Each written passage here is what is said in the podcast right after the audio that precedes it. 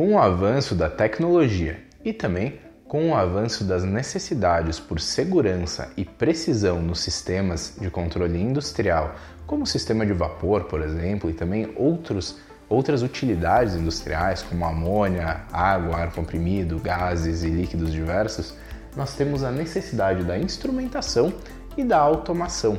Por quê?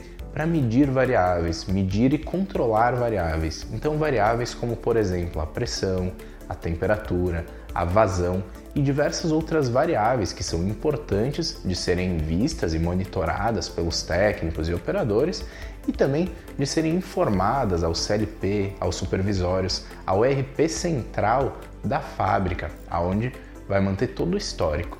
Muito comum, por exemplo, em frigoríficos, é se manter o histórico das temperaturas, ali temperaturas de escalda, temperaturas de higienização, de esterilização. Por quê? Porque é necessário a apresentação desses dados.